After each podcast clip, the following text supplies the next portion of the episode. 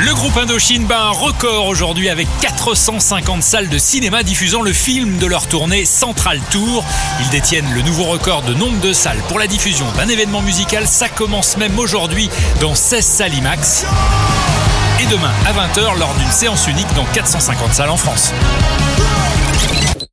Après Gad Elmaleh, Roche Dizem nous propose un film de famille. Les miens racontent les engueulades et les bons moments d'une fratrie, une idée qu'il a eue après l'accident de son frère. Le vrai, oui. Il s'est passé quoi au juste?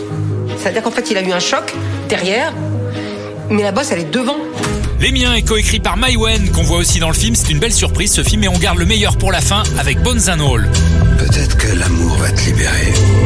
L'amour va aussi être très spécial ici. Bones and All, c'est un peu un film de vampire sans vampire, une sorte de Bonnie and Clyde, une histoire d'amour punk avec du cannibalisme au menu. À ma gauche, Timothée Chalamet et à sa droite, l'actrice Taylor Russell. Et c'était comment? Comme une défonce. Je sentais toutes mes veines, comme une toile d'araignée. Une nouvelle espèce de super-héros.